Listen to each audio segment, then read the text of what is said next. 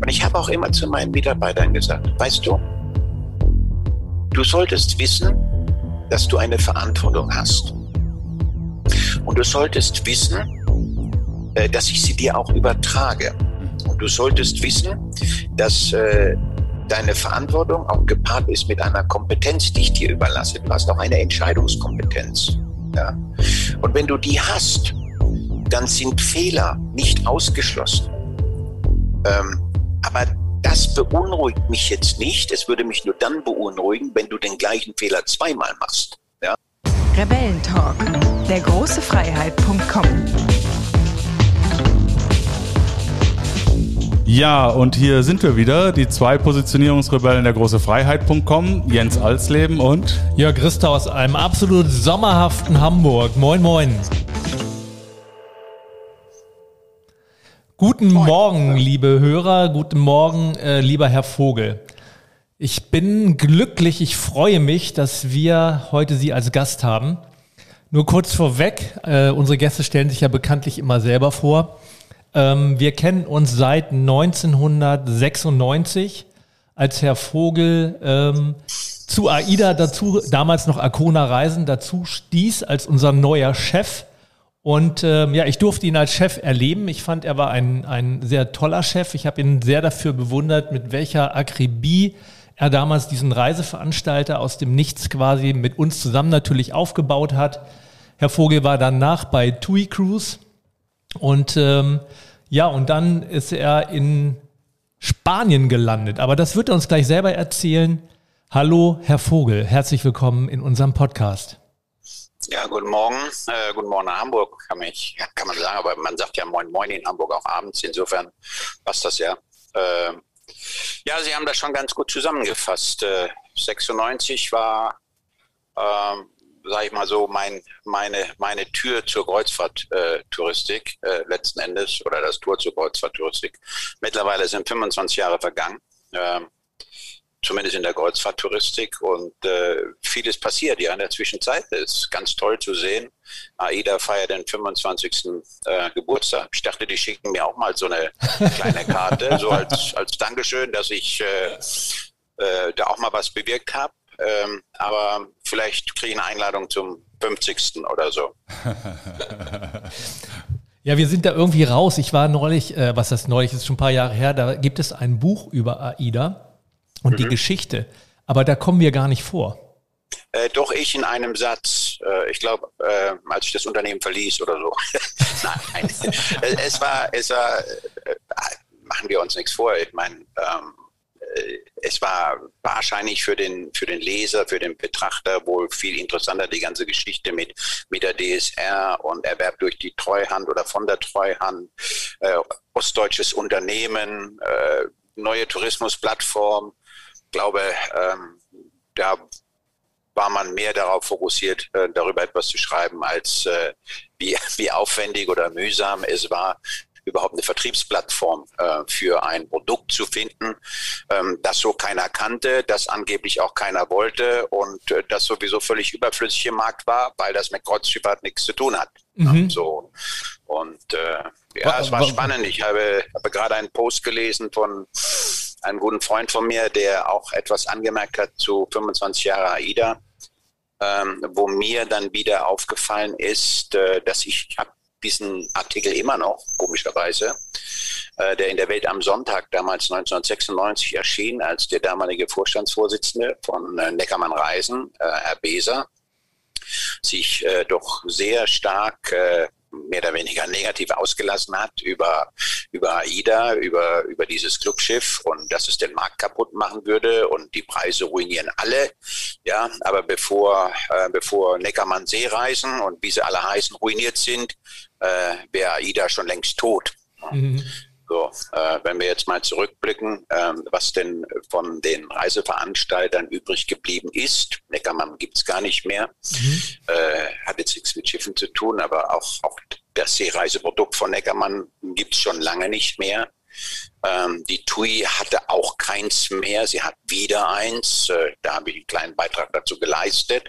Ja, aber wenn man an die alte TUI denkt, auch da nicht mehr. Also insofern hat AIDA in vielerlei Hinsicht eine ganze Menge bewirkt. nicht nur für den Markt, auch, auch für mich persönlich, muss ich dazu sagen. Mhm.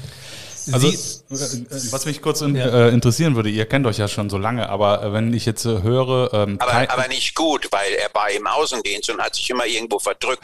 Die Jungs waren ja nicht zu kontrollieren. schon gut. Aber wenn ich, wenn ich so höre, äh, auch äh, ihr ja. beiden, also da ist ein Produkt, das will keiner, ähm, das versteht keiner, da gibt es keinen Bedarf dafür. wieso geht man denn da dahin? ja, genau deswegen. okay. Es war eine geile also, Vision. Also das war, fand ich damals. Also es war ein äußerst spannendes äh, Projekt, muss man dazu sagen. Äh, es war ein innovatives Produkt. Es war schlichtweg mal etwas anderes. Also der in Anführungszeichen Welt zu beweisen, dass es neben so Extremsportarten wie 5 Uhr T und Shuffleboard auch noch was anderes gibt auf Kreuzfahrtschiffen. Ich glaube, das hat uns alle gemeinsam motiviert. Ja, äh, motiviert, auch unter äußerst schwierigen Bedingungen teilweise, ähm, ist allen zu beweisen. Ja, mhm. ähm, und ich glaube, dass äh, das war für viele der Grund, auch sich auf dieses Abenteuer einzulassen, denn wir hatten ja auch Kollegen, die kamen aus, aus angestammten Positionen von Veranstalter, äh, aus dem Marketing, aus dem Vertrieb.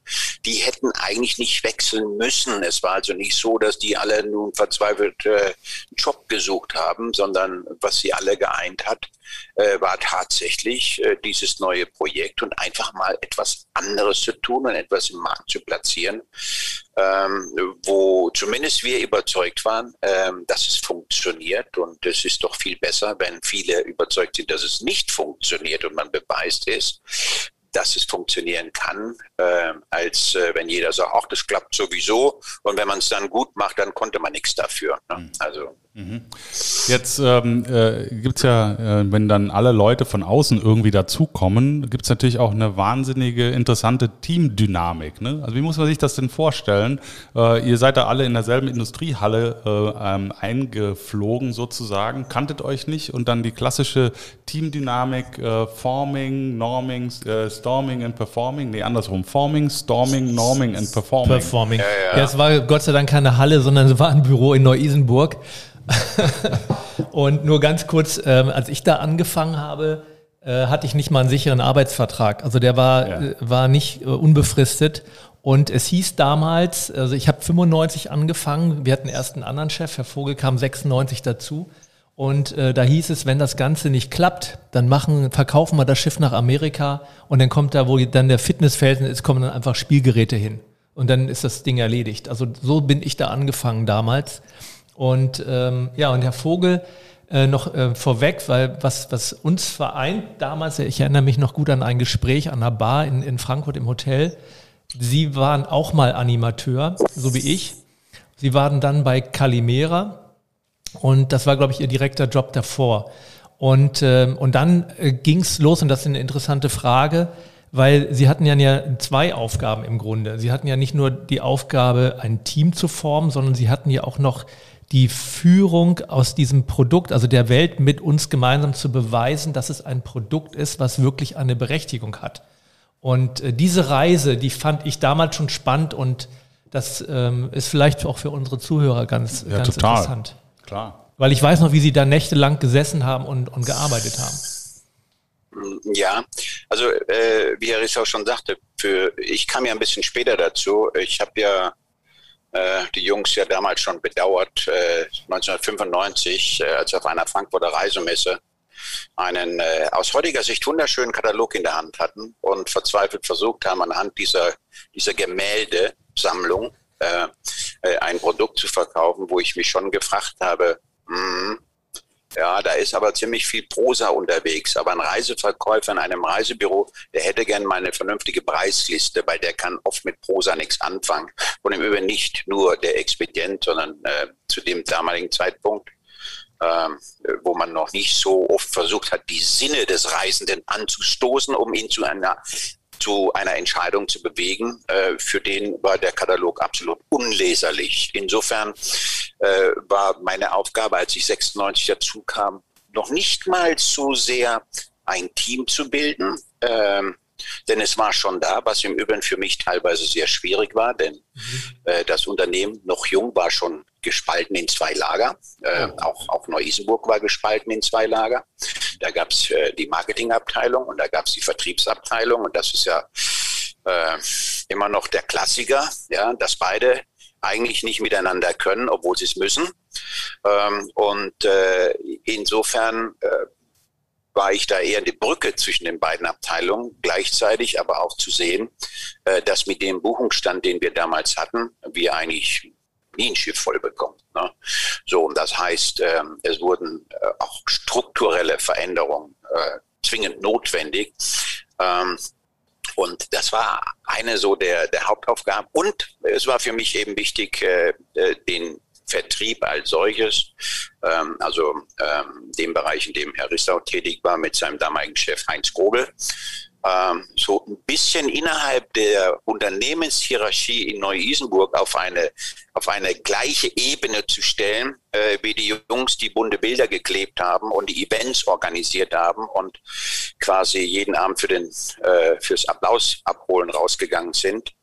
Ähm, das war eigentlich viel schwieriger. Äh, das Thema Teambildung hatte ich viel ausgeprägter dann bei TUI Cruises, weil da habe ich dann tatsächlich äh, als One-Man-Show begonnen okay. ähm, oh. und, und vom Scratch äh, die Chance gehabt, äh, mir die einzelnen Bausteine auch, auch selbst zusammenzusuchen. Ne? Das ist immer so, wenn Sie in, in einen laufenden Betrieb, egal wie alt er ist, reinkommen, dann versuchen Sie äh, zum einen ähm, die Mitarbeiter grundsätzlich von ihrer Idee zu überzeugen. Ähm, aber ohne Verbündete geht es nicht. Ne? stellt sich eben die Frage, wie schafft man Verbündete? Die einen gehen mit den Leuten an die Bar und die anderen schaffen Verbündete durch, durch Übertragung von Kompetenz, Verantwortlichkeiten und, und äh, aber auch äh, das Bewusstsein, äh, Fehler machen zu dürfen. Damit schafft man auch Verbündete. Also ich muss niemanden zum Essen einladen, damit er besser arbeitet. Im Gegenteil, vielleicht ist er anschließend müde und arbeitet schlechter. Ja. ja, und äh, wie, wie äh, ging es dann damals? Ähm mit der, mit der, mit der, der, der, der Entwicklung des Marktes, mit der, das wurde ja immer größer. Ähm, ja. Ähm, es, es, fing ja ganz klein an und dann wurde es ja plötzlich immer größer, immer größer, immer größer und dann noch die, diese, diese, diese, diese Entwicklung der, der, der, der, des Teams und die Entwicklung des Marktes. Beides parallel, das sind ja im Grunde zwei Aufgaben parallel dann voranzutreiben. Was war das damals für, für Sie für ein, ein, Input? Also äh, mhm. für, für, für, was, was bedeutete das auch für Sie persönlich? Äh, also für mich persönlich bedeutet es enorm viel Stress und wenig Freizeit. So. Ähm, das äh, knapp formuliert. Äh, vielleicht auch für Ihren Alsleben nur zur Info, als wir damals mit der IDA gestartet haben, gab es äh, insgesamt in Deutschland auf dem Kreuzfahrtenmarkt äh, ungefähr 220.000 Passagiere mhm. pro Jahr. Mhm. Ähm, wir reden heute, ich sag mal, äh, pre-Covid, ne, noch bis Ende 19, über knapp 2,4 Millionen auf dem deutschen Markt mhm. äh, Kreuzfahrtpassagiere. Insofern können Sie natürlich auch, auch, auch die Entwicklung sehen, die eigentlich auch äh, mit der AIDA begonnen hat. Mhm. Denn vieles, was danach kam, auch wenn Produkte völlig äh, unterschiedlich waren, so gab es zumindest damals eine gewisse Initialzündung und ähm, hat das Bewusstsein äh, oder auch die, die, die Neugierde äh, auf Reisen ähm, äh, geschärft. Äh, und einer unserer Sätze, kann ich mich noch gut erinnern, ähm, die wir damals geprägt haben, und das war auch so mein Leitmotto, wir müssen weg von der reinen Begehrlichkeit auch hin zur Erreichbarkeit. Wissen Sie, äh, wenn Sie heute noch eine Folge von Traumschiff sehen, wobei äh, die mich immer wieder abschrecken würde, überhaupt auf ein Schiff zu gehen, wenn ich mir immer das Drama und das Dilemma angucke, ja, was genau. auf solchen Schiffen stattfindet. Äh, aber wenn wir, wenn wir einfach äh, uns äh, uns nur die schönen Bilder nehmen, ja, und die schönen Menschen und, und alles, was drumherum geht, dann äh, hat man immer eine hohe Begehrlichkeit geschaffen. Das ist wie wenn Sie einen Ferrari sehen oder sonst irgendwas, ah, hätte ich auch gerne, aber ich weiß, ich krieg's nicht. Ja. So, und das war, glaube ich, auch bei uns der springende Punkt, ähm, äh, zu kommunizieren, ähm, dass da ist etwas, was du begehrst, aber wir kümmern uns auch darum, dass du es erreichst, ja. ne? dass du es dass du's auch erleben kannst. Mhm. Ähm, und das war, glaube ich, so, da wir das konsequent durchgesetzt haben, bei allen Schwierigkeiten, die es drumherum gab, auch wirtschaftliche Schwierigkeiten, ähm, glaube ich, war ein wesentlicher Baustein ähm, der, der heutigen Erfolgsgeschichte, ist eben von der, sag mal, äh, man kann auch sagen, wir haben die Kreuzfahrt demokratisiert. Ja. Wenn man, wenn man so ein Mammutprojekt ähm, vor ja. sich hat, dann gibt es ja, wie immer im Leben, äh, gibt es ja äh, große Kritiker, Widersacher, die einem also ständig irgendwelche Steine in den Weg rollen. Und es gibt diejenigen, die die Steine dann beiseite rollen, äh, die Unterstützer. Ja. Äh, und es gibt so we äh, wesentliche Milestones, äh, wo man dann ähm, das Gefühl hat, jetzt bin ich echt ein großes Stück weitergekommen. Haben Sie da so ein paar ähm, Protagonisten und ein paar ähm, Momente, wo Sie sagen, also die waren ganz entscheidend äh, für, äh, dafür, dass AIDA heute so eine erfolgreiche äh, Plattform ist äh, und die haben Ihnen tatsächlich geholfen oder das war für Sie ein großer Widerstand, gegen den Sie angehen mussten? Ja, also ich möchte eigentlich nicht über Menschen reden oder über Namen reden, aber äh, es ist schon so, wie Sie sagen. Also ich glaube, einer der größten Widerstände äh, die wir damals hatten, war tatsächlich, äh, äh, wir reden mal von externen Widerständen, mhm. denn es gab ja auch interne. Mhm. Ähm, man sollte ja nicht glauben, dass bei so einem Projekt wie gerade der AIDA damals, äh, dass äh, alle auf einer Seite standen, ja, ja äh, und der Feind gegenüber. sie hatten ihn auch mehr oder weniger nicht offensiv, aber teilweise auch im eigenen Hause, ja, denn denn äh, wenn Sie neu in ein Unternehmen kommen mit einer anderen Herangehensweise, ähm, dann gab es äh, schon, ja, ich sag mal auch verletzte Eitelkeiten. Ja. Ja. Und äh, die, die man dann auch, äh, ich sag mal, irgendwo glatt bügeln musste oder einfach nur ignorieren. Ja, das kommt ja auch vor. Ähm, zumal denjenigen, den ich quasi damals abgelöst habe vom Konstrukt her, war irgendwo über die Holdinggesellschaft plötzlich mein Vorgesetzter. Und das sind so Dinge, die funktionieren eben nicht. Äh, und ich hatte nach einer relativ kurzen Zeit, ich glaube es war nach drei Monaten, äh, ein Gespräch mit dem damaligen hm, Gesellschafter und habe ihm gesagt, also ähm, so läuft das nicht. Ähm, ich habe auch eine Rückfahrkarte, ich kann zu meinem alten Unternehmen zurück. Ich muss mir das hier nicht antun. Mhm. Ja. Mhm. Ähm, äh, zum Glück war ich da nicht ganz alleine. Es gab ja dann, äh, weiß nicht, Herr Richter, ob Sie sich daran erinnern, eine gewisse Umstrukturierung auch in der Holding. Mhm. Äh, zum Schluss sind Michael Tam, Lars Klaassen, ich und, und Horst Ra übrig geblieben und haben das Ganze mal äh, ja, etwas, etwas Struktur, strukturierter mit klaren Aufteilungen begonnen. Und und äh, äh, wenn Sie einen, wenn Sie, müssen Sie mal vorstellen, ich hatte einen Vorgesetzten, in, in der Holding gab es ja zwei. Der eine war eher so der Kreative und der andere war der Controller. Und das war nun tatsächlich ein äußerst zahlengesteuerter Mensch, wobei ich nicht wusste, ob er die Zahlen richtig steuert. Ja? Oder die Zahlen ihn steuern. Ich habe nur mal den Begriff erwähnt, was wir dringend benötigen, ist ein FB-Controller. Ne? Also wenn Sie einen Food- und Beverage-Bereich haben, dann reicht das nicht, dass Sie eben mit dem Material nur kochen, sondern äh, Sie müssen natürlich auch gucken, äh, was kaufe ich ein, was gebe ich aus, ja, was habe ich für, für eine Kalkulation dahinter und, und, und äh, wie passe ich auf, dass ich nicht zu viel eingekauft habe oder mein Lagerbestand irgendwann aus der Haltbarkeit rausgeht. Den hatten wir damals noch nicht. Und dieser Vorgesetzte hat tatsächlich ähm, nur Controller gehört und meinte, Herr Vogel, das können Sie vergessen. Ich mache Controlling. habe ich gesagt, ja, aber ich rede nicht über Zahlen und Bilanzen. Ich rede über einen F&B-Controller. Nee, das kommt überhaupt nicht in Frage.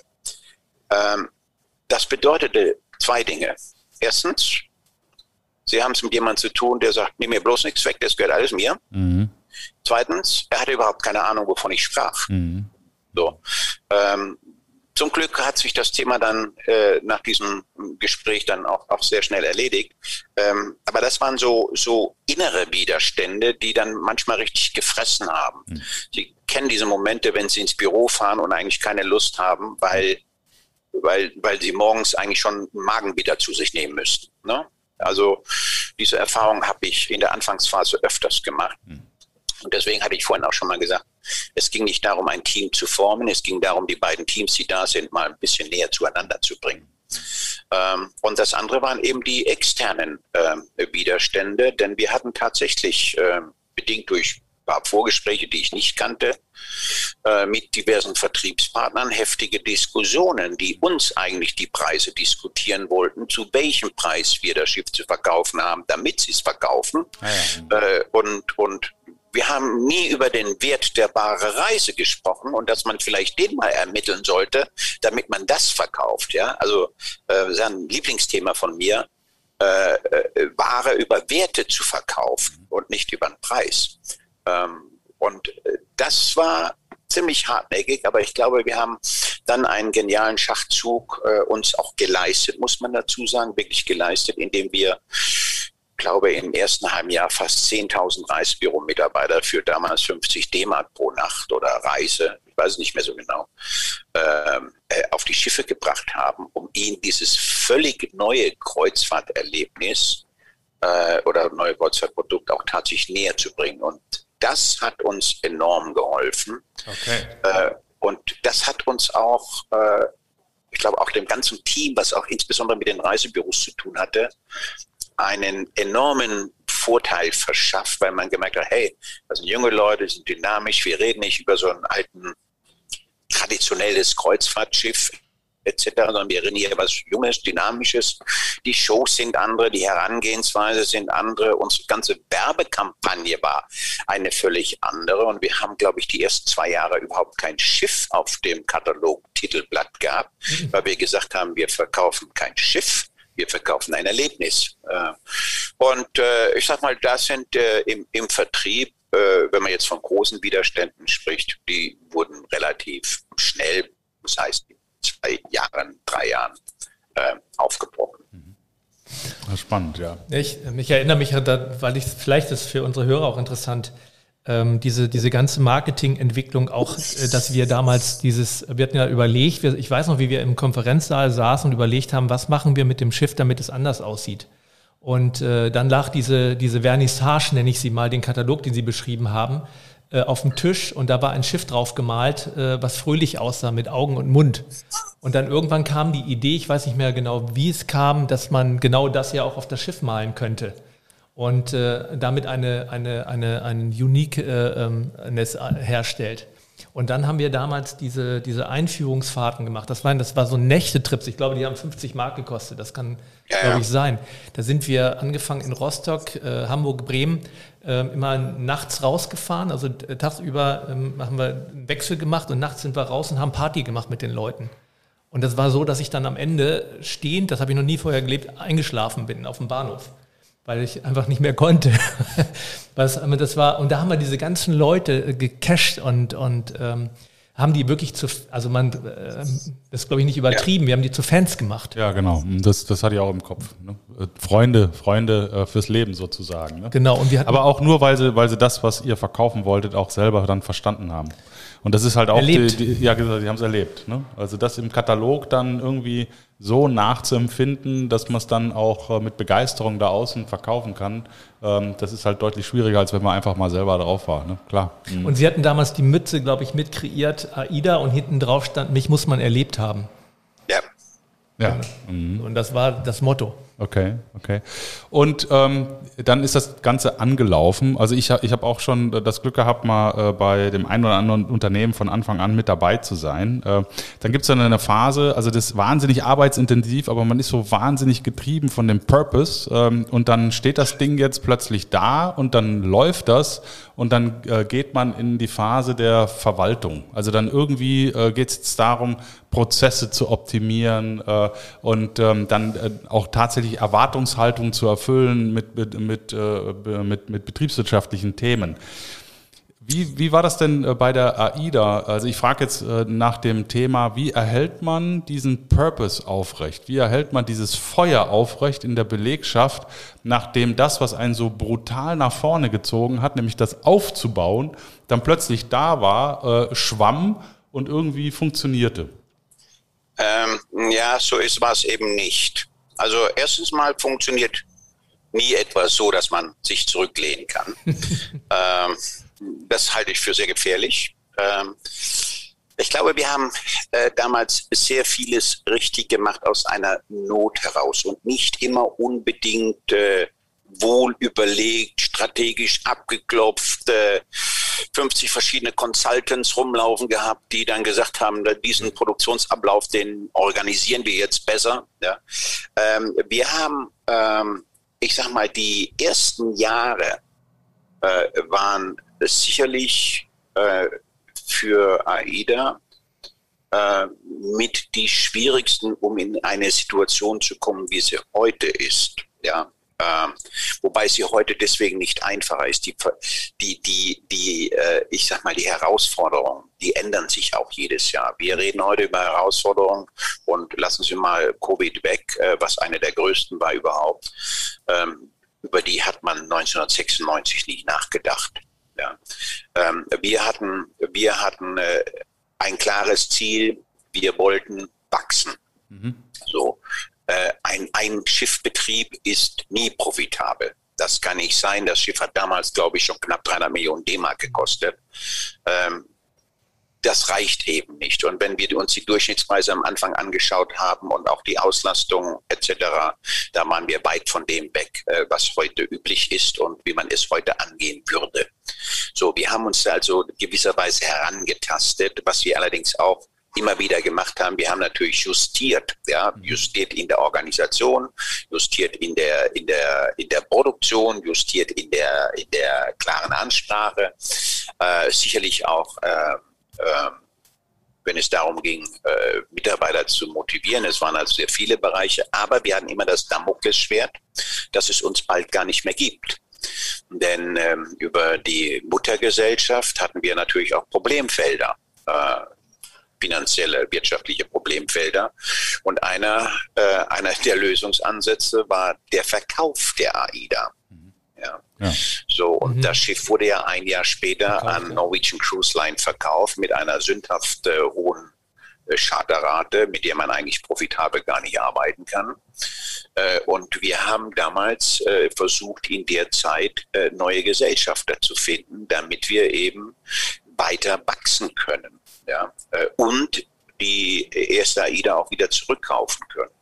Das war dann bis 1999, äh, bis wir dann den Gesellschafter gefunden haben. Also wir waren teilweise auch sehr stark darauf fokussiert. Zum einen das Produkt am Laufen zu halten, das Produkt im Betrieb auch zu verändern. Ja, denn, äh, denn äh, so schön wie sich das heute anhört, äh, wenn ich überlege, wie wir teilweise unsere Gäste an Bord angesprochen haben, muss ich sagen, die konnten damit auch nicht so viel anfangen. Ne? Also nur Schöngeist, das war dann doch so ein bisschen viel und wir haben uns alle lieb. Ähm, das war schon ein bisschen schwierig. Ne? Dann musste man aufpassen durch bestimmten Personalwechsel. Plötzlich waren wir auf der Klamaukschiene. Ne? Auch das wollten wir nicht. Ähm, und äh, also da war eine permanente Bewegung drin, inklusive eben die Suche nach Effizienz, äh, was nun, nun, nun Wareneinsatz, Fuel etc. anbelangt, aber gleichzeitig die, die Rahmenbedingungen, wie schaffen wir es, dass die Firma tatsächlich überlebt und in zwei Jahren noch existiert oder nachdem der Chartervertrag ausläuft, geht das Schiff zurück zu Norwegian Cruise Line. Ja, und dann haben wir gar keins mehr, außer der alten Arcona, die wir uns noch rechtzeitig gesichert haben. Ähm, insofern ist eigentlich erst mit dem neuen Gesellschafter äh, und den nächsten beiden AIDAs ein bisschen Ruhe eingekehrt, aber nur ein bisschen, weil wir dann plötzlich begonnen haben, uns über weitere Produktlinien Gedanken zu machen. Mhm. Ja, denn wir haben ja auch eine Historie mit Cetus gehabt. Klingt jetzt alles ein bisschen konfus, aber ähm, ich war ja zwischenzeitlich nicht nur Geschäftsführer bei Arcona Reisen, sondern auch bei Seetours und habe etwas ganz anderes verkauft. Fährtickets als General äh, Agent für zwei griechische Reedereien, für eine italienische und für eine marokkanische Reederei, nebendran äh, den Vertrieb und Marketing organisiert für, für AIDA. Äh, wir haben Flussschiffe im Programm gehabt, äh, sowohl im Vollcharter als auch im, im, im Einzelplatzverkauf. Wir haben Ausflüge eingekauft für Drittreedereien. Ähm, das war schon schon äh, sehr komplex und aus dieser Idee heraus und aus der Erfahrung heraus haben wir gesagt, Mensch, wir bräuchten eigentlich noch ein anderes Produkt. Ja, und so ist ja damals die Arosa-Linie entstanden, die heute noch sehr erfolgreich auf dem Fluss läuft, mhm. ähm, aber entwickelt damals aus dem Nukleus von, von, von AIDA Seetours. So, und äh, übrig geblieben sind die Flussschiffe, ähm, aber wir hatten zwischenzeitlich auch ein Hochseeprodukt. Ja, was nämlich parallel zu AIDA in Dienst gestellt wurde und mehr oder weniger produziert äh, von den gleichen Menschen. Also mhm. äh, langweilig äh, und sagen, ach, jetzt sind wir da, jetzt haben wir drei AIDA-Schiffe, jetzt können wir mal den da machen. Mhm. Äh, war es eigentlich nicht. Und nachdem dann 2003 Karneval als äh, hundertprozentiger Gesellschafter auf dem Plan tritt, wurde das alles wieder umgeschmissen. Da wurden nämlich die Arosa Flussschiffe verkauft, die gingen an den Altgesellschafter zurück. Äh, der Altgesellschafter war komplett raus und Arosa Blue, das Hochseeprodukt, was wir hatten, wurde eingestampft. Ähm, das wurde dann äh, einmal umgewandelt, da war ich aber schon weg in eine AIDA Blue und äh, weil unser damaliger Mehrheitsgesellschafter oder Boss Mickey Harrison gesagt hat, Leute, ihr habt doch mit AIDA schon ein Brennflussschiffe, äh, da baue ich ein großes, äh, was brauche ich da zehn kleine, um diese Menschen zu transportieren, mit Flussschiff hat er nichts am Hut gehabt. Ähm, und äh, Arosa Blue braucht ihr nicht mehr, weil im Konzern haben wir auch Costa. Mhm. So. Ja, also ähm, und insofern glaube ich, äh, Ruhe nie, aber Zukunft, die war dann spätestens auch mit 2003 gegeben, mhm. indem man eben einen potenten Geldgeber im, im, im Hintergrund hatte, der dann das eigentliche Wachstum, das richtige Wachstum letzten Endes auch abgesichert hat. Und so wurden ja dann damals äh, 2003, 2004 äh, vier neue Schiffe bestellt, das was heute unter Sphinx-Klasse äh, bekannt ist. Ähm, und, und ich denke mal, ab dem Zeitpunkt hatten die Kollegen in Rostock, nachdem sie auch das ganze Unternehmen von Neu-Isenburg weggezogen haben, glaube ich, das erste Mal die Situation, dass sie sagen, okay, hier sind wir jetzt gesettelt, wir haben alle unter einem Dach. Äh, da kommen demnächst vier Schiffe, darum müssen wir uns kümmern. Ähm, da hat man zwar keine Ruhe, aber man hat äh, eine gewisse Planungssicherheit und innerhalb dieses Korridors, ja, mhm. Äh, kann man sich gut bewegen, wohl wissen, dass auch auf einem Korridor immer wieder etwas stehen kann, wo man drüber fällt, ja, oder stolpert oder man wegräumen muss oder ein Leck ist. War das, ja. Meine Frage war, dann irgendwann kam ja der Punkt, ähm, Umzug nach, nach Rostock. Ähm, wann war der Zeitpunkt, wo Sie gesagt haben, okay, also ähm, das ist jetzt nicht mehr meins. Ähm, ich ich gucke mal, äh, äh, wo es für mich nochmal losgeht. Vielleicht war es dann auch, was zugezettelt war, sind Sie eher der Aufbautyp? Also sagen, okay, etwas in Gang zu bringen, bis es läuft und dann gebe ich es ab und äh, ähm, suche mir was anderes. War, war das so die Motivation, der Übergang zu TUI Cruise dann? Nee, äh, ich muss sagen, äh, das war jetzt nicht so, dass ich gesagt habe, da habe ich keine Lust mehr drauf oder so. Mhm. Ne? Äh, es hat sich einfach durch, durch den neuen Gesellschafter, haben sich Strukturen verändert, auch, auch Hierarchien verändert. Äh, in amerikanischen Konzernen ist man das nicht zwingend gewohnt, dass es drei gleichberechtigte Geschäftsführer mit einem Sprecher gibt. Mhm. Ne? So, und man wollte eben auch hier streamline und man hat sich dann eben, äh, ja, ich würde sagen, gegen mich oder beziehungsweise man hat sich gar nicht gegen mich entschieden, weil man sich mit mir nie unterhalten hat, sondern man hat sich für einen anderen entschieden. Mhm. Ähm, und das war spätestens der Moment, wo ich gesagt habe, okay, kann ich mit leben? Ja, äh, solange klar ist, welche äh, Kompetenzen ich habe und behalte und auch Verantwortungsbereiche und man mir da nicht hineinredet, gehe ich das erstmal mit. Ähm, aber es hat sich äh, sehr schnell herausgestellt, ähm, dass das so nicht funktioniert. Ja, äh, und das war dann der Zeitpunkt, äh, wo man eben nach einer Lösung gesucht hat, wie man eben getrennte Wege geht. Wenn ich jetzt äh, mal auf den Mensch, äh, Herrn Vogel, eingehe, was, äh, wir, haben, wir haben ja auch äh, das Thema Leadership äh, über unseren Podcast stehen. Was waren so Ihre persönlichen äh, Takeaways für Sie als führenden Mensch aus dieser AIDA-Zeit für später?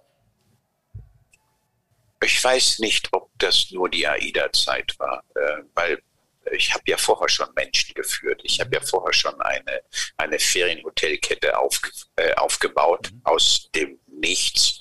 Und selbst während meiner Tätigkeit davor als, als Animateur und Chefanimateur äh, wird man mit den Themen Führung äh, immer konfrontiert. Und die Frage ist, wie man sie eben, äh, wie man es eben auslebt und, mhm. und für sich selbst definiert, was Führung ist. Ähm, AIDA hat sicherlich dazu zu beigetragen, äh, mich in der Beziehung auch weiterzuentwickeln. Da war es aber eher, glaube ich, die, die Komplexität, äh, auch, auch die unterschiedlichen Gesellschaften, die da mit drin hängen. Äh, die eine Gesellschaft hat einen Betriebsrat, die andere hatte keinen. Ja, Setus hatte einen, AIDA hatte keinen gebraucht. Äh, bis zu dem Zeitpunkt, bis eben Mitarbeiter von Setus plötzlich bei AIDA integriert wurden. Äh, dann übernimmt man einen Altbetriebsrat, der auch sofort einen neuen für alle haben wollte. Das sind so Dinge, da lernt man dann auch, wie geht man damit um. Da muss man seine eigene Philosophie mal äh, hinten anstellen, muss sagen, okay, aus Sicht der Mitarbeiter kann ich das gut verstehen. Ähm, ich kann auch heute noch nachvollziehen, dass es richtig war, äh, die Mitarbeiter dahingehend zu unterstützen, eine, eine Arbeitnehmervertretung äh, zu wählen, denn äh, sie kann ja auch in weniger guten Zeiten sehr hilfreich sein. Ja? Äh, so, wo ich ein Problem immer mit hatte, ist, wenn ein Betriebsrat dann eine kleine Arbeitszeit für einen Auszubildenden haben wollte, ne? wo ich mir, wo ich mir zumindest zum damaligen Zeitpunkt, wo ich mir sage, wie kann das denn sein, dass ein Azubi morgens erst um maximal um 11 Uhr aufschlagen darf, ja? Äh, und wenn er dann mittags um drei merkt, oh, kann ja schon gehen, die Stunden hole ich nach, äh, das habe ich irgendwie nicht verstanden. Da bin ich, glaube ich, äh, ja, vielleicht so ein bisschen zu spießig aufgewachsen äh, oder auch nicht. Ähm, aber es sind so viele Takeaways und ich, ich kann Ihnen heute ehrlich gesagt gar nicht sagen, was war jetzt der entscheidende oder äh, was ich für mich gelernt habe von Anfang an ist, äh, dass ich immer lernen muss. Ähm, dass ich eigentlich nie aufhören darf zu lernen äh, und dass ich nie aufhören darf, neugierig zu sein. Mhm. So, und das bin ich heute noch und ich, äh, mit meinen 66 Jahren höre ich nicht auf, neugierig zu sein und ich höre nicht auf zu lernen. Ähm, und äh, jede, jede Dekade hat natürlich auch irgendwo ähm, anders geprägte Menschen, junge Menschen und ich hatte das Glück, überwiegend ja nur immer mit Jüngeren zu arbeiten. Heute ist es kein Problem mehr, dass ich der Älteste bin, aber vor ein paar Jahren, vor 20 Jahren, hat mich das schon irritiert, dass ich dann immer noch der Älteste war, ja, äh, in den meisten Fällen. Ähm, ist schon, schon, ja, wie definiere ich denn meinen eigenen Führungsleitsatz? Ne? Mhm. Also ich gehöre wohl zu den Menschen, die, die eher autodidakt unterwegs sind, ähm, die sich sehr vieles angeschaut haben, ohne einen Hörsaal dafür zu besuchen. Ähm, und ich habe immer versucht, mich auch so ein Stück weit ähm, zu verifizieren, beziehungsweise äh, zu hinterfragen, ähm, war das jetzt richtig oder nicht. Ja. Ähm, und ich bin auch immer bereit gewesen, äh, Fehler zu korrigieren, auch meine Fehler zu korrigieren. Äh, und ich habe auch kein Problem mit dem Wort Entschuldigung. Wenn ich das Gefühl habe, es ist jetzt angebracht, auch gegen Mitarbeitern, dann tue ich das. Ja, und äh, da muss ich mich nicht für schämen und äh, das schwächt auch nicht, das ist mein Verständnis.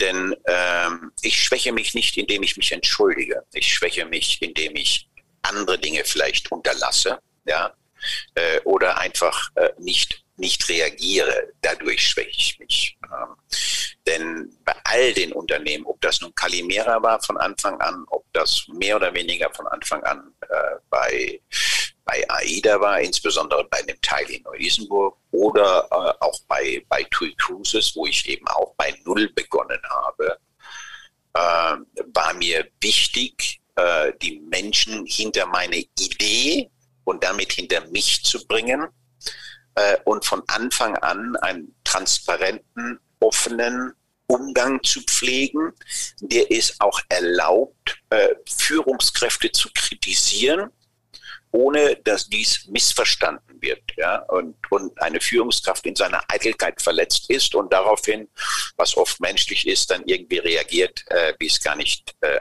angepasst ist. Und wenn Sie dann, wie ich, äh, dann das Glück haben, vielleicht auch noch mal, äh, so wie ich jetzt in den letzten fünf Jahren, mit Pullman Tour äh, ein Unternehmen übernommen habe, äh, das eigentlich wirtschaftlich am Boden lag, ja, ähm, was völlig unorganisiert, desorganisiert, destrukturiert war, äh, in, einer, in einem fremden Land mit einer Sprache, die ich nicht äh, gesprochen habe, auch heute nur bedingt, äh, mit Menschen, die schon 15 Jahre das Gleiche gemacht haben, äh, mit Menschen, die enttäuscht wurden von fünf, sechs, sieben verschiedenen CEOs davor, ja, oder deren Versprechen man sich nicht mehr abnehmen konnte. Ähm, und äh, in einem Land wie Spanien, aber man findet das auch in, in, in Griechenland, in Italien wieder, wo Unternehmen noch sehr stark hierarchisch mhm. geprägt sind, mhm. Da wird selten widersprochen. Ja, mhm. Da werden sie nicht darauf aufmerksam gemacht, dass das, was sie gerade entschieden haben, falsch ist. Mhm. Weil sie sind der Chef, sie werden das schon wissen. Ja, und sie werden den Teufel tun, dem zu sagen, Emma, du hast hier missgebaut, ja, weil ich möchte meine eigene Position nicht riskieren.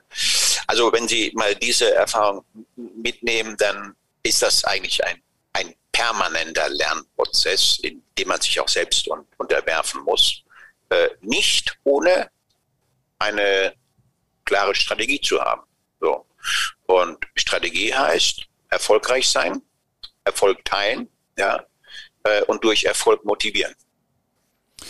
Also äh, finde ich sehr spannend, äh, wie Sie das so zusammenfassen. Äh, ich bin, ähm, der, der, Jörg weiß das, äh, bin ja im Senat der Wirtschaft unterwegs, im, äh, in der Kommission Zukunft der Arbeit und ich habe da das Glück, äh, die Taskforce Führung äh, mit anzuleiten. Und wir haben uns jetzt gerade über äh, den Wertewandel in der Führung intensiv ja. ausgetauscht.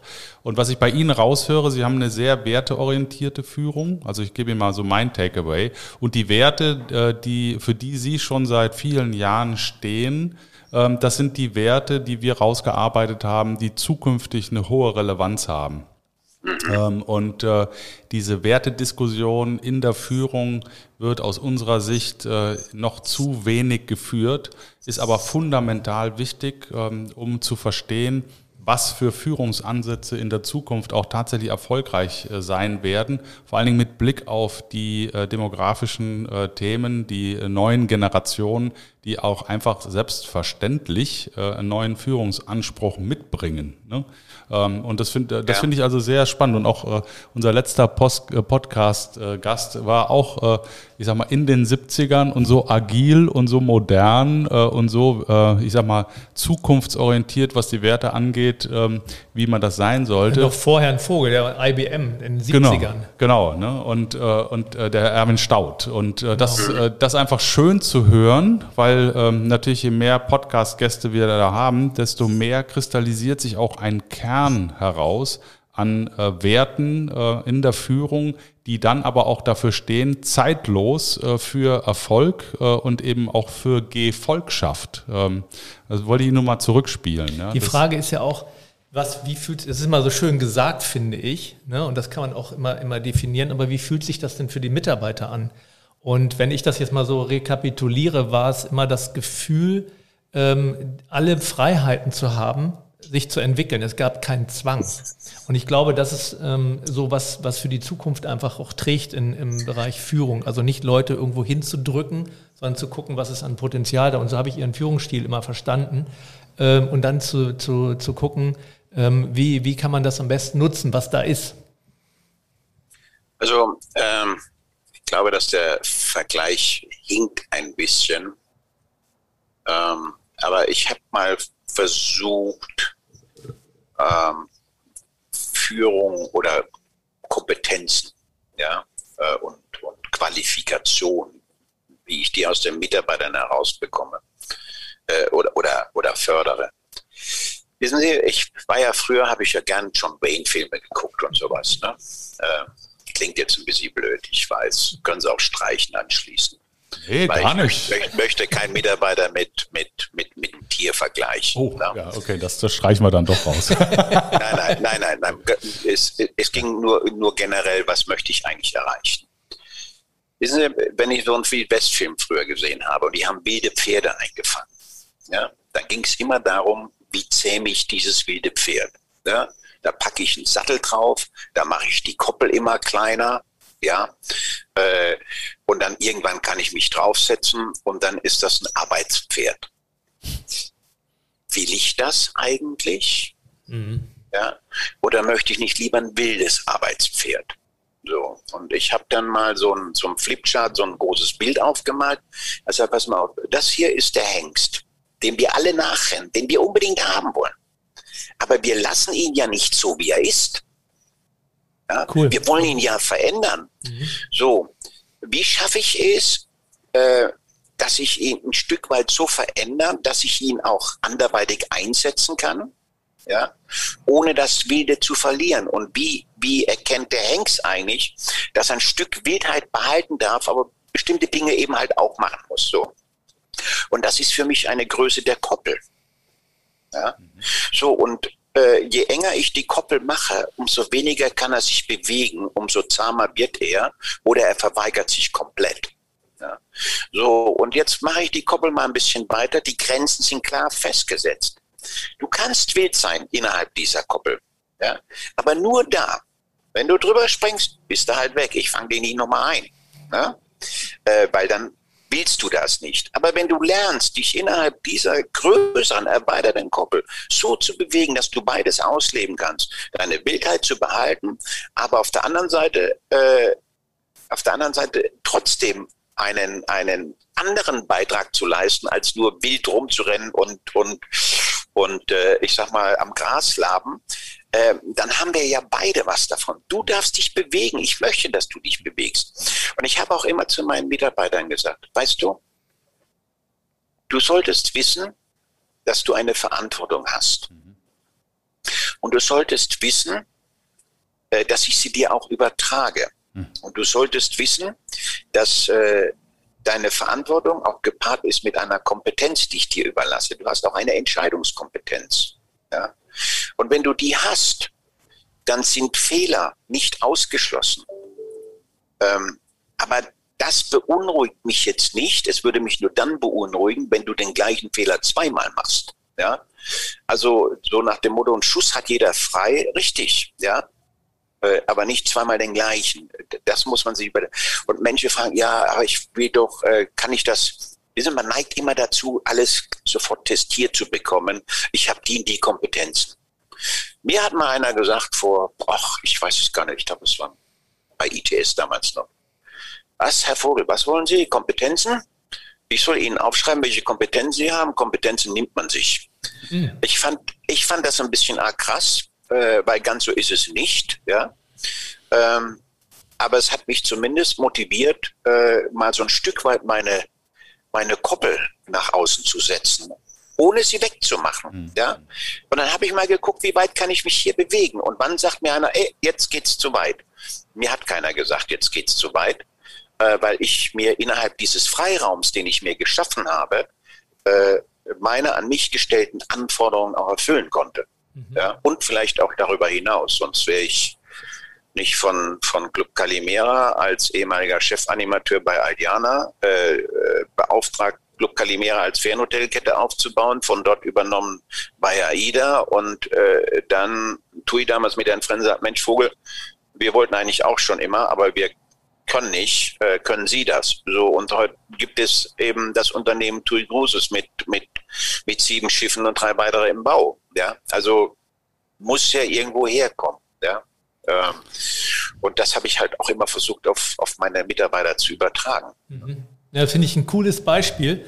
Und noch eine Frage zum Schluss, weil wir sind schon relativ weit in der Zeit. Oh, sorry. Was macht Ihnen mehr Spaß? Ähm, ähm, jemand, ein, ein Team zu übernehmen und es zu formen oder ein Team neu aufzubauen? Also rein von der, vom Gefühl, von der Herzensansprache. Äh, ähm. Ich glaube, es macht keinen Unterschied. Denn okay. wer gibt Ihnen denn die Garantie, dass wenn Sie ein Team neu aufbauen, dass Sie genau das Richtige gefunden haben? Und was ist das Richtige? Ich fand das äh, damals bei, bei TUI Cruises ganz extrem aufregend, weil wir parallel, das muss man sich auch mal vorstellen, wir haben das Unternehmen gegründet im April 22. Und meine ersten fünf Mitarbeiter hatten genau die gleichen Verträge, wie Sie damals auch gesagt haben. Du kriegst einen Anstellungsvertrag bei der TUI AG, befristet auf sechs Monate. Das war die Zeit, wo wir gesagt haben, äh, bis dahin müsste die Gesellschaft eingetragen sein. Wenn nicht, kriegst du keine Entschädigung, gar nichts, dann bist du den Job los, wenn wir die Gesellschaft nicht ein. So. Ähm, ich habe damals ähm, auch ein bisschen Glück gehabt. Sicherlich kam meine Menschenkenntnis dazu, äh, aber die Menschen, die ich mir als Kernteam ausgesucht habe oder aussuchen musste, ja, weil waren ja keine da, ähm, da habe ich schon ein paar Volltreffer gelandet und die wiederum haben mir geholfen, eben weitere Volltreffer zu landen. Ja, ähm, und äh, das war auch ein bisschen Glück. Und es war das gleiche wie damals bei AIDA. Tui Gutes braucht kein Mensch. Ne? Aber wir beweisen es, dass es ohne nicht geht.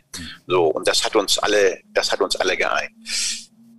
Bei Pullman Tour, wenn Sie ein fertiges Team übernehmen, äh, muss ich sagen, das hat auch seinen Reiz und seine Ansprüche, weil sie, sie lernen Menschen äh, kennen, die bereits in festen Prozessen sind. Ja festen Arbeitsprozessen, Abläufen etc., wo sie mehrere Dinge machen müssen. In der Regel die Arbeitsprozesse aufbrechen, äh, zu erklären, da musst du jetzt was anderes tun, das müssen wir anders tun. Zu verstehen, welche Kompetenzen hat er denn eigentlich und passt er überhaupt auf diesen Platz? Ja, ähm, weil sie haben das Problem zum einen, sie müssen ihn menschlich erstmal verstehen, sie müssen verstehen, wie er tickt. Was verträgt er? Ja, kann ich ihm sagen, Hammer, du gehst am besten dahin, weil das kannst du nicht. Ja, es gibt Menschen, die sagen, oh danke, dass du mir das endlich sagst, weil ich fühle mich da auch nicht wohl. Und es gibt welche, die sind beleidigt, weil sie sagen, was will denn der von mir? Der hat ja gar keine Ahnung. Der kommt hier rein, ist Deutscher, ja, und jetzt geht's so. Das war ja die größte Angst, die die Mitarbeiter damals hatten durch die neuen Gesellschafter und durch mich als, als deutschen CEO in, in Spanien dass ich erstmal mit dem Kahlschlag komme und alle meine Verbündeten mitbringe und jetzt sind die alle raus. Gegenteil habe ich gemacht, weil ich habe von Anfang an versucht zu sehen, was habe ich an Potenzial hier. Und ich habe bis auf ein paar ganz wenige Positionen, die ich neu besetzt habe, noch nicht mal mit Menschen, die ich vorher kannte, sondern die ich für die Position brauchte äh, und einer Umstrukturierung, viele Menschen einfach dabei behalten, weil ich versucht habe, sie, sie so einzusetzen, wie sie für das Unternehmen am sinnvollsten waren, aber auch, äh, wo er selbst am meisten einbringen konnte cool. und sich damit eben auch deutlich wohler fühlte. Ja, das nennt genau, man stärkenorientierte situative Führung. Ähm, ja. Das ist äh, oder ähm, transformationale Führung, wie du das Ding auch immer nennen willst. Es hat einfach was damit zu tun, ähm, dass man äh, dialogfähig ist, also einfach sich interessiert für den Gegenüber, ja. versucht zu verstehen äh, und entsprechend auch äh, zu würdigen, dass der Gegenüber ein Recht hat, im Rahmen seiner Stärkenfelder äh, einen Großteil seines Lebens zu verbringen. Ähm, und das ist auch das, was eben zukunftsfähig ist, aber was auch zukünftig so ähm, auch, auch vorherrschen muss als Führungsstil. Ich habe gerade gestern mit einer Dame gesprochen, die ist leitend in einem Multimilliardenkonzern und die haben ein Nachfolgethema äh, alter Patriarch, der eben äh, autokratisch führt. Und sie sagte, wir haben äh, derzeit einen Brain Drain wie noch nie, weil die jungen Leute einfach sagen, sie haben die Nase voll, äh, sie lassen sich so nicht führen. Ähm, und äh, da gibt's leider Gottes wahrscheinlich auch nicht nur dieses eine, sondern viele Unternehmen da draußen, äh, die äh, so in, sag mal, in der Führung antiquiert unterwegs sind, ähm, dass die leider Gottes eben auch äh, damit rechnen müssen, dass viele Leute da nicht mehr hingehen oder wieder weggehen. Und deswegen sagen der Jörg und ich auch immer, wir brauchen einen Change in Leadership. und das ist auch dann unsere Aufgabe, Menschen dabei zu unterstützen. auch das ist ja ein Mindset, das ist eine Haltung, äh, auch eine Haltung zu entwickeln, wie Sie sie haben, äh, ohne Angst äh, haben zu müssen, dass Sie von sich aus etwas äh, abgeben müssen oder dass es für Sie nachteilig ist. Aber diese Transformation ist äh, für viele Menschen wahrscheinlich gar nicht so leicht. Ne? Nein, und das. Aber, hm? aber ist es aber nicht so, dass äh, es von, von Generation zu Generation und heute spricht man nicht mehr über 33 Jahre Generation, ja. heute, heute, spricht man ja über Veränderungen äh, innerhalb von zehn Jahren. Ähm, ist es jedes Mal eine andere Herausforderung. Also das, das empfinde ich so, äh, dass jemand, der heute 20 ist, ja, äh, einen völlig, oder sagen wir 25, einen völlig anderen Führungsanspruch hat, als jemand, der 40 hat, ist. So. Das heißt, Sie können ein Unternehmen ja nicht unterschiedliche äh, Führungsmodelle äh, einführen, wenn sie am Ende letzten Endes erfolgreich sein müssen am Markt, wenn sie profitabel sein müssen, äh, wenn, sie, wenn sie positive Ergebnisse erzielen wollen. Äh, insofern ist es nämlich viel spannender, wie man die unterschiedlichen Führungswünsche, äh, sage ich mal, oder Ansprüche an Führung, äh, wie man die bedient. Und die, die, bedient man meiner Meinung nach äh, tatsächlich, indem man sich im Klaren darüber ist, ähm, wie definiere ich gemeinsame Ziele, wie kommuniziere ich gemeinsame Ziele. Denn nach wie vor befinden wir uns in einem Wirtschaftsunternehmen, nicht in einem Stuhlkreis, ja. Und die Demokratisierung des Arbeitsplatzes äh, halte ich auch für, für, ich sag mal, für, für bedenklich, ja. Ähm, denn auch junge Menschen streben nach Führung oder geführt zu werden.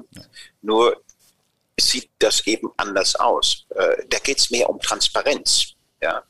Äh, da geht es um offene Kommunikation und da geht es auch um eine ganz klare Zielstellung. Und es nützt nichts, äh, alle Freiheit geben zu lassen, wenn sie nicht irgendwo einen Kontrollmechanismus haben. Nenne Ihnen ein Beispiel. Mhm. Wenn ich eine Entscheidung getroffen habe in einem Meeting, das machen wir. Und ich habe zum Schluss immer gefragt nach jedem Meeting. Ich habe auch die Meetingstruktur komplett verändert. Ja. ich weiß, das wäre jetzt ein abendfüllendes Thema.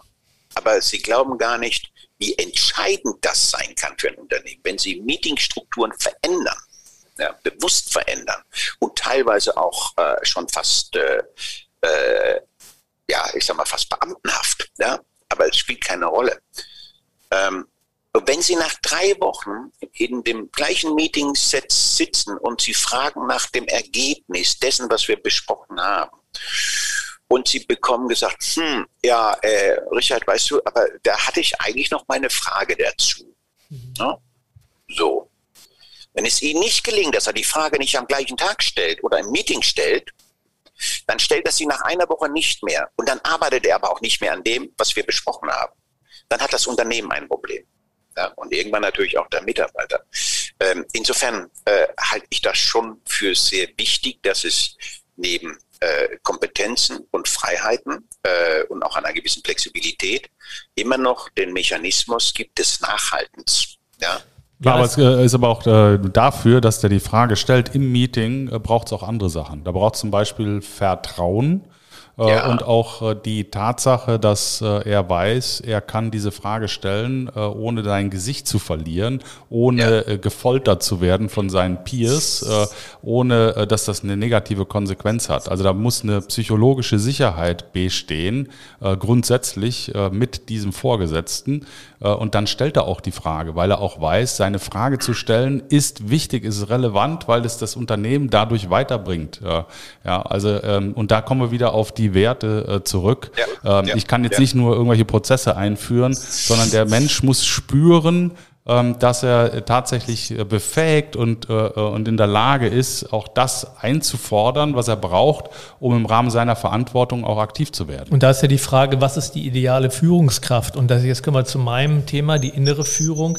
Die ideale Führungskraft ist die, die keinen Titel braucht und keine offizielle Erlaubnis, Führungskraft zu sein, sondern die es ist, Und ähm, das ist was für, für, aus meiner Sicht ein ganz wichtiger Punkt. Und das hatten Sie vorhin auch gesagt. Sie haben gesagt, Sie sind immer neugierig. Das bedeutet ja, Sie zementieren nicht Ihre Erfahrungen, sondern Sie bleiben immer neugierig. Und das ist das eine. Und das andere ist, dass ich ein echtes Interesse an Menschen brauche. Und dann kommt die professionelle, äh, professionelle Seite dazu, genau. was Sie gerade sagten, die Nachhaltigkeit. Aber ich finde, das sind so zwei, zwei Dinge, die in den Waagschalen liegen, die sich ausgleichen müssen damit es dann auch im Unternehmen vorwärts geht, weil es ist ja kein Schulkreis. Genau.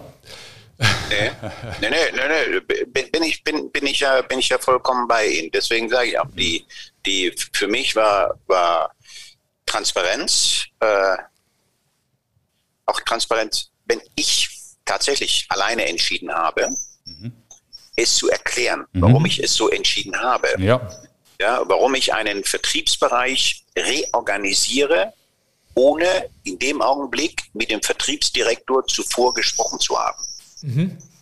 Der übrigens auch später noch mein Vertriebsdirektor war. Ja? Aber ich habe es ihm erklärt und habe gesagt, ich weiß, es ist nicht meine Art. Und ich hätte es gern mit dir besprochen. Aber ich kenne auch deine Einstellung dazu. Und ich weiß, wie schützend du die Hand über den und den hältst. Aber das bringt uns nicht weiter. Und deswegen habe ich das jetzt so entschieden, dass wir das so machen. Und ich erkläre es dir warum. Und es ist kein über einen Kopf hinwegsetzen. Manchmal müssen sie Entscheidungen treffen. Und das müssen dann auch ganz klar sagen, okay, du kannst die Entscheidung mittragen, du kannst sie ausleben. Wenn es in die Hose geht, ist es immer noch meine Entscheidung gewesen. Dann kannst du dich immer noch zurückziehen, kannst sagen, ich wollte das nicht, aber du solltest es wissen, warum ich es getan habe. Und ich habe die Erfahrung gemacht, äh, das kam ja nicht so oft vor. Also irgendwann geht das natürlich nicht. Sie können ja jeden Tag eine Entscheidung über, über die Köpfe von Menschen hinweg treffen, die sie eigentlich auszuleben mhm. haben. Ja. Aber das kam schon so zwei, dreimal vor. Und ich habe festgestellt, äh, das war sogar hilfreicher, als wenn wir uns drei Wochen zusammengesetzt hätten und hätten nach dem Optimalen gesucht, weil das hätten wir nicht gefunden, weil wir beide aus zwei verschiedenen Denkwelten kamen. Ja, ich mit meiner Herangehensweise typisch deutsch hier und er mit seiner äh, südländischen, lateinamerikanischen Herangehensweise. Und da muss man manchmal Wege finden, die sind dann schlicht nicht so populär, ähm, aber so, dass wir beide leben können. Denn ich habe ihn sehr geschätzt und ich schätze ihn noch. Ich war gestern Abend noch mit ihm Golf spielen, ja, wo wir beide nicht mehr im Unternehmen sind. Wir verstehen uns prächtig.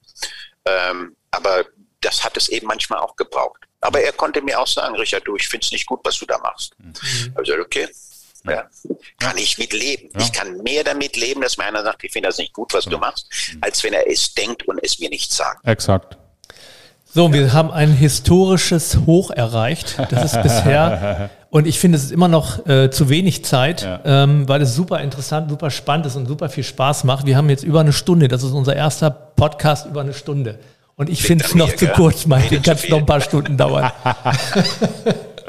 Ja, sehr spannend. Also äh, da bleiben wir auf jeden Fall dran. Äh, und äh, wenn Sie Interesse haben, dann füttern wir Sie auch immer mal wieder mit unseren Erkenntnissen ja. bezüglich auch der, der äh, Werteentwicklung. Ne? Ich glaube, das ist äh, ganz spannend.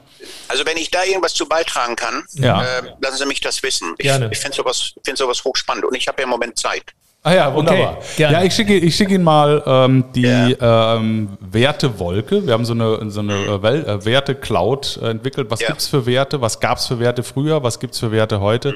Und dann können wir da gerne mal diskutieren, äh, weil wir tatsächlich eben ähm, auch innerhalb des Senats jetzt äh, auch ein Konzeptpapier, auch ein An eine Anleitung für Unternehmer auch entwickeln wollen, wie sie denn diese Wertebrücke gehen, wie sie hinkommen zu äh, das, was äh, immer so schön New Leadership heißt, was eigentlich mhm. Old Leadership ist, äh, aber eben den richtigen äh, Mindset äh, mit natural, sich bringt. Natural Leadership. The Natural Leadership, genau. Und da wird mir natürlich auch hochgradig interessieren, was Sie da noch zu, beizutragen haben.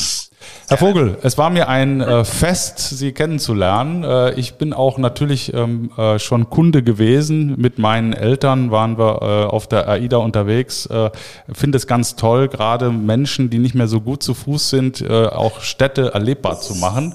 Mein Vater, das nur als kleine Anekdote, ist 45, das letzte Mal in, in Danzig gewesen bei seinen Großeltern.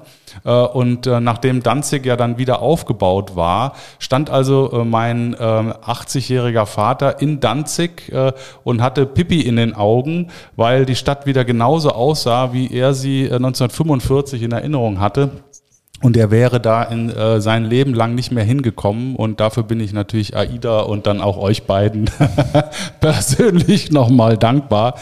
Viele Grüße nach Madrid. Es war mir auch eine Freude, auch mal wieder ein bisschen in alten Zeiten zu schwelgen damals. Äh, Neu-Isenburg und ähm, ja, und jetzt habe ich, äh, de, äh, bin ich wirklich auch dankbar, weil ich jetzt nochmal einen ganz anderen Einblick habe in den Führungsstil und für mich verbindet sich da gerade was, weil ich ja, das hat man nicht so oft, dass man auch mal der, der Mitarbeiter war und, und jetzt äh, die Philosophie dahinter auch miteinander verbinden kann. Und das äh, ist für meine Arbeit oder für unsere Arbeit ja auch super spannend und super interessant. Und von daher nochmal vielen Dank und viele Grüße nach Spanien. Gerne, hat Spaß gemacht. Vielen Dank. Danke und wie auch. gesagt, wenn ich was tun kann, äh, Herr Alsleben, lassen Sie mich wissen. Ja? Super, danke schön. Danke, danke Herr Restau. Ja. Danke für Gerne, die Einladung. Tschüss. Ciao. Rebellentalk. Der große Freiheit.com